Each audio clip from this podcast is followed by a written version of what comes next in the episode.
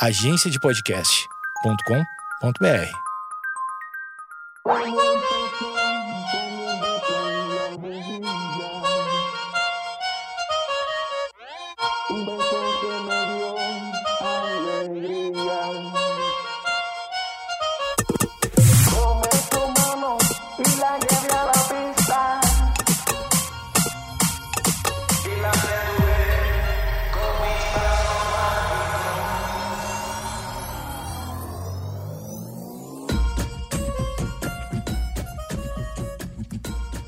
5 e 17, tá gravando. 5 e 17 e tá gravando.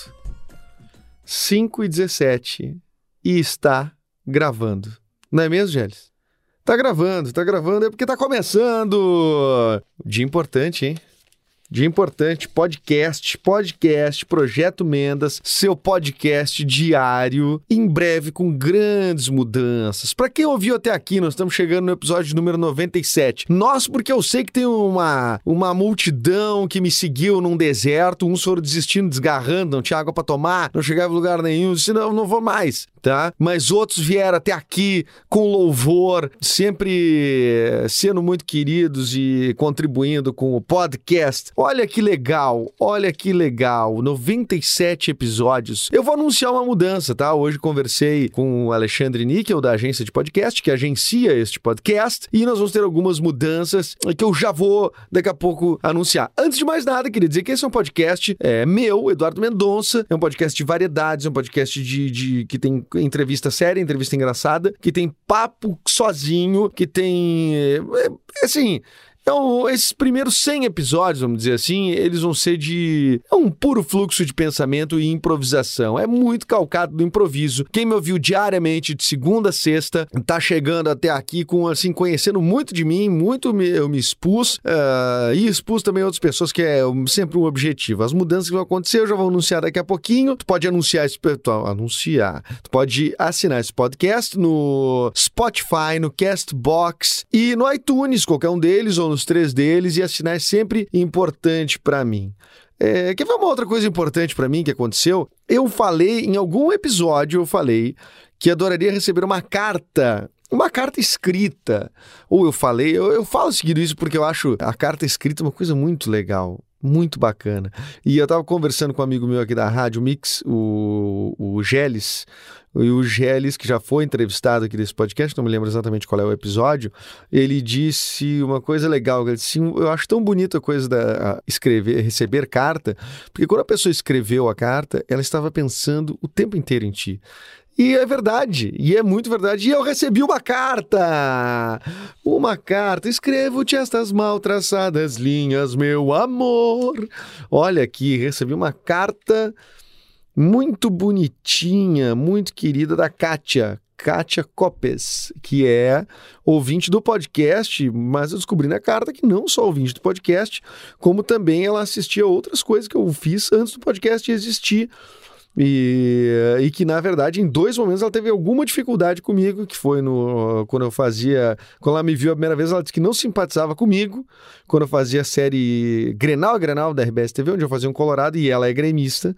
Então ela tinha essa implicância, mas depois ela disse que me viu no- no- numa peça na Henrigues, no Fui, a peça da separação, que era um, um texto da Cláudia Tardes, uma comédia da Cláudia Tardes que eu fiz esse ano, inclusive, dela disse que gostou, achou legal. Falou que me ouviu no podcast do Pi, Pra quem não lembra, para quem veio do podcast do Pi e tá ouvindo esse podcast, é, eu fazia o podcast do Pi é, toda semana. E daí, quando eu comecei o projeto Mendas aqui, o podcast acabou ficando. Ficou complicado, porque isso é um podcast diário, né? Então todo dia tu tem que ter ideias, todo dia tu tem que fluir pensamento e transformar em palavras colocadas aqui no microfone não é exatamente uma coisa das mais fáceis. Então, assumir um outro podcast não seria também uma coisa das mais das mais simples, não é mesmo? E daí ela disse que veio do podcast do Pi, achava estranho, esse foi o segundo momento complicado da Kátia comigo. E aí depois, quando ela começou a ouvir esse podcast, ela disse que ouve todos os dias e que a essa altura, a essa altura, ela já ouviu todos os podcasts, todos os episódios. Obrigado, Kátia. Fiquei muito feliz, muito, muito feliz. E mais feliz ainda porque ela mandou um papel de carta da Xuxa. Um papel de carta da Xuxa. Vocês têm ideia do que é um papel de carta da Xuxa? Eu peguei, claro, que eu não, eu não, eu não sou assim o maior conhecedor de Xuxa, nem um super. Não me lembro tanta coisa, na verdade, da Xuxa. Eu lembro que eu via muito. E o papel de carta, que está aqui na minha mão, eu fui mostrar pro Cassiano, amigo meu, daqui da, também, locutor da Rádio Mix, e perguntei para ele e tal, a, a, a, que, ah, que, olha que legal esse papel. Ele disse, cara, esse papel de carta, ele vale uma grana. Tipo, as pessoas comercializam, pagam no, no Mercado Livre grana. Legal por esse, por esse papel de carta. Claro que o valor não tá aí. Eu achei engraçado, tem até o endereço da Xuxa, escrito Amiguinha Xuxa, na rua Saturnino de Brito, número 74 ou 14, na Lagoa, Rio de Janeiro, tem CEP e tudo. Olha que maravilha, cara, que maravilha receber essa carta aqui da Kátia. E, e eu entendo, Kátia. Eu entendo que a gente às vezes começa uma relação ruim e a gente acha que não vai que não vai não porque por que, que eu vou gostar dessa pessoa? Então ela não simpatizava comigo, nunca imaginou que depois um dia pudesse simpatizar comigo. A gente começa muitas relações assim, né? E, certamente, eu, eu já fiz grandes amigos que no início eu não, não simpatizava, né? Eu acho que a, o principal aspecto das pessoas que eu, que, que eu não simpatizo de início é a arrogância. Eu acho que a arrogância já é suficiente e aqui eu tenho. Então, as, as dos outros eu acho que não, não é, fica muito no duelo de arrogância. Apesar de que eu não me considero um cara arrogante, mas muita gente tem isso de mim, assim, como se eu, como se eu fosse, eu sou um cara arrogante, não sei se é a minha, se é a minha postura, o jeito de falar e tal, mas eu diria que, que isso é muito confundido com, com, com outra, outro aspecto da minha, da minha personalidade, que é o, o que que é? Peraí, que tem gente falando aqui, é máscara, eu sou mascarado? Aí eu sou duas caras. A, a, a Nath tá aqui falando do lado de fora, que eu sou duas caras, que eu sou geminiano, tá? Mas não é esse o aspecto que eu ia dizer. Eu ia dizer que as pessoas, elas implicam comigo por, uh, uh, por eu ser bonachão, na verdade, e não é arrogante. Bonachão é a pessoa que se diverte, pessoa que, tipo, ah, é, é expansiva, né? Fala bastante, não sei o que e tal. É bonachão, é bonachão. Eu já ouvi isso de um diretor de teatro também que não queria me botar numa peça, porque eu era muito bonachão. Ou seja, né, desdenhando a minha capacidade de, de, de, atuar e tal. Depois eu fiz a peça, fui, e diga-se de passagem, né? Diga-se de passagem, fui muito bem na peça. Não vou dizer o que aconteceu, porque senão eu vou identificar quem é o diretor, né? Mas disse que não queria eu na peça, porque eu era muito bonachão. Bonachão é legal, gente. Bonachão não é um troço ruim. É cara, é, bonachão parece que o cara tá associado ao, ao bom vivan. Bom vivan tá associado a vagabundo, só quer curtir a vida, não quer trabalhar, mas eu trabalho pra caralho. Trabalho pra caralho. Só que tu trabalhar se divertindo pode às vezes ofender as outras pessoas. Então tem muita muita gente que gosta só de trabalhar, é, é, o certo é trabalhar com culpa, trabalhar com, com sofrimento, trabalhar com. Tu tem que estar, tá, tu tem que estar tá se fudendo. Eu vou falar, porque não tem, não vai ter pi aqui, não vai ter pi. Esse podcast é meu. Então a pessoa tem que estar tá se fudendo para outra dizer, não, essa pessoa realmente está trabalhando, está ralando. Então não adianta nada. Não, eu acho que eu acho que perda de tempo tu fazer de conta tá gostando de um troço e não gostar e não gostar daquele troço. Eu acho tem um pensamento de um, de um, de um que um cara desenvolveu num, num documentário aí sobre, sobre design sustentável, e ele falou: como é que eu vou justificar pro meu filho que eu tô saindo de casa, indo trabalhar e não ficando com ele, uh, se eu vou fazer uma coisa que eu não gosto, como é que vai entrar na cabeça dele que eu tô indo para um lugar fazer durante oito horas por dia uma coisa que eu não gosto em detrimento dele, não ficando com ele. Então, esse pensamento mudou a minha vida e eu, eu comecei a dizer, não, eu vou fazer só o que eu gosto. Então, eu eu assumo que eu sou um bonachão, mas isso não é ruim. Eu, eu sou legal, sou gente boa, né, Nath? Não precisa ir embora. A Nath foi embora, viu? Chamou de duas caras e foi embora. É isso que acontece, viu? Isso que acontece. As pessoas não gostam quando vêm com argumentos. Tem gente que, que infantiliza quando, quando ouve argumentos, daí perde, perde a discussão e, e, e fala o que vem na cabeça. Bom, esse aspecto, esses aspectos que a gente depois tem que mudar. A primeira impressão é a que fica, é uma é realmente uma. É, é, não é a que fica, né? Esse, esse ditado aí, primeira impressão é que fica, às vezes. É, é, na verdade, a primeira impressão é a que demora mais, eu acho.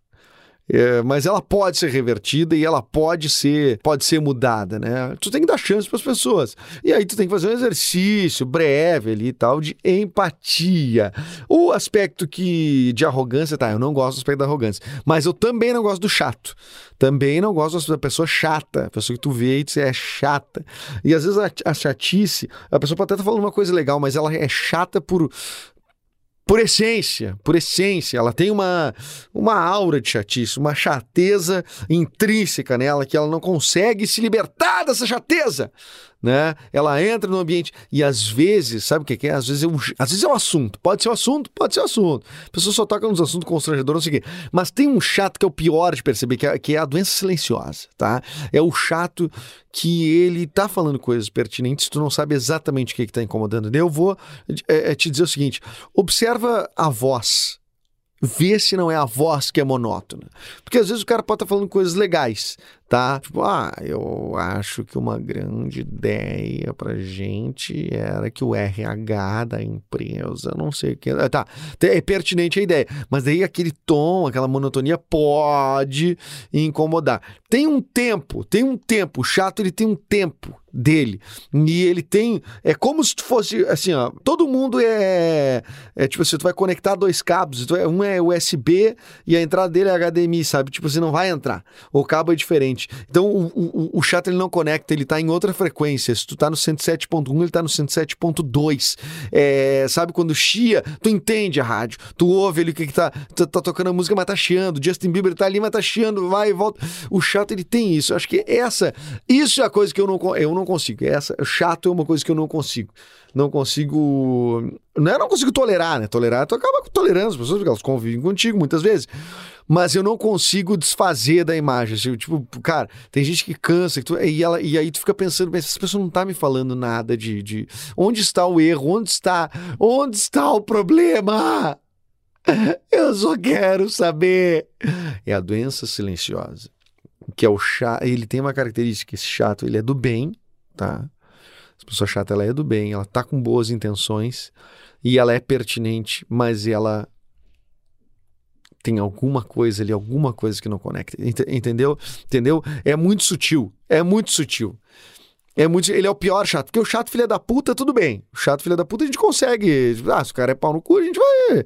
Né? É, é, qual é o tu não, tu não te sente mal de. de, de tá, sai daqui, tá muito chato, não sei o que. Eu já chamei gente chata. Chamar a pessoa de chato dá uma. Um alívio na alma. Se a pessoa é chata e arrogante, é melhor ainda. Aí tu, tu enche a boca, tchê, tu é muito chato. Pá, mas tu é muito chato, cara. E eu já chamei pessoas de chato e é, é uma delícia, é uma. Olha, se a pessoa tá merecendo, evidentemente, né? É uma terapia, assim, espetacular. Claro, tem ali as pessoas que são do teu convívio muito próximas, dizem, pô, tem muito chato, pô, como tá chato, não sei o quê. É outra história, mas uma pessoa que tá entalada na tua garganta, que é uma baita de uma mala, tu te virar pra ela e dizer, ah, finalmente. Pam, pararam, parará, parará, parará. Tu é muito, muito chato. Apesar de que chato, até o jeito não é. fone- os fonemas não são tão. não enchem tanto a boca, né? Eu acho que tem, tem coisas que, tá, não significam a mesma coisa, mas que são muito legais de dizer. Essa eu acho que eu não, não disse pra ninguém, cara.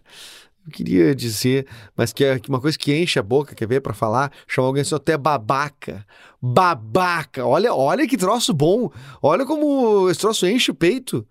Ô babaca! Boa! Dois Bs, dois As bem abertos. Babaca!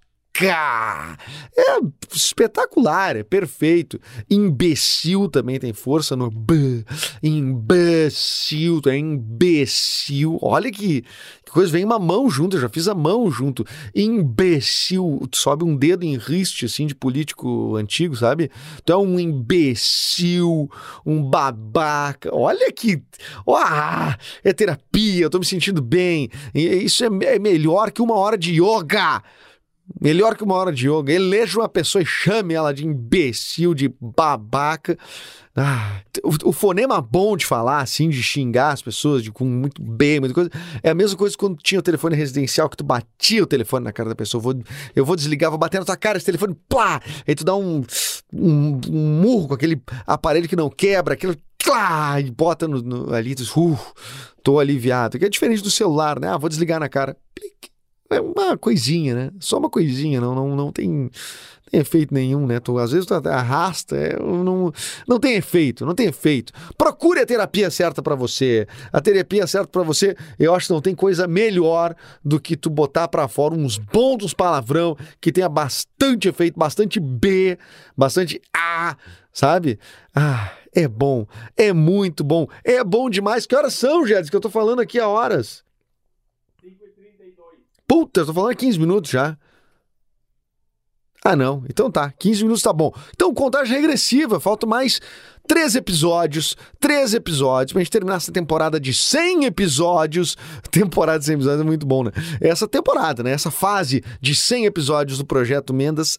Muito grato a todo mundo que chegou até aqui, que colabora e contribui com vários pensamentos. Me, me, me, me chama no Instagram, arroba Edu Mendas. Eu vou começar a precisar da galera na próxima temporada, tá? Eu vou pedir colaborações mais diretas, inclusive com a voz de vocês no por áudio e tudo mais, e vai ser muito legal, vai ser muito bacana, tá? Só vou dizer isso. Tá certo? Então, assina esse podcast no Spotify, no Castbox ou no iTunes e você será muito feliz. Em breve, uma nova fase. Se você chegou até o 97 e não conhece os outros, vai ouvindo para trás. Tudo episódio curtinho, tem uns mais longos, mas, cara, nada que vá fazer a tua vida. uh, que tu vá perder tempo. Às vezes vai, às vezes vai. Mas às vezes não, às vezes tu vai aprender. Eu acho que quando a gente troca experiências é que a gente aprende e por isso que essa próxima fase vai ser incrível. Mas antes de terminar essa, essa, essa fase de 100 episódios, eu vou voltar com uma entrevista, talvez acho que amanhã, nos, é, os próximos dois episódios, 98 e 99, com o Mauro Borba, que ó, teve lá no início, lá no início falando sobre tecnologia, sobre rádio e tudo mais, falando sobre o livro novo dele e certamente sobre algumas coisas nostálgicas do mundo rádio aí, do mundo da, da, da cultura, tá certo? Eu sou Eduardo Mendonça e tô esperando você no próximo episódio. Assine, assine, assine que é de graça. Beijo.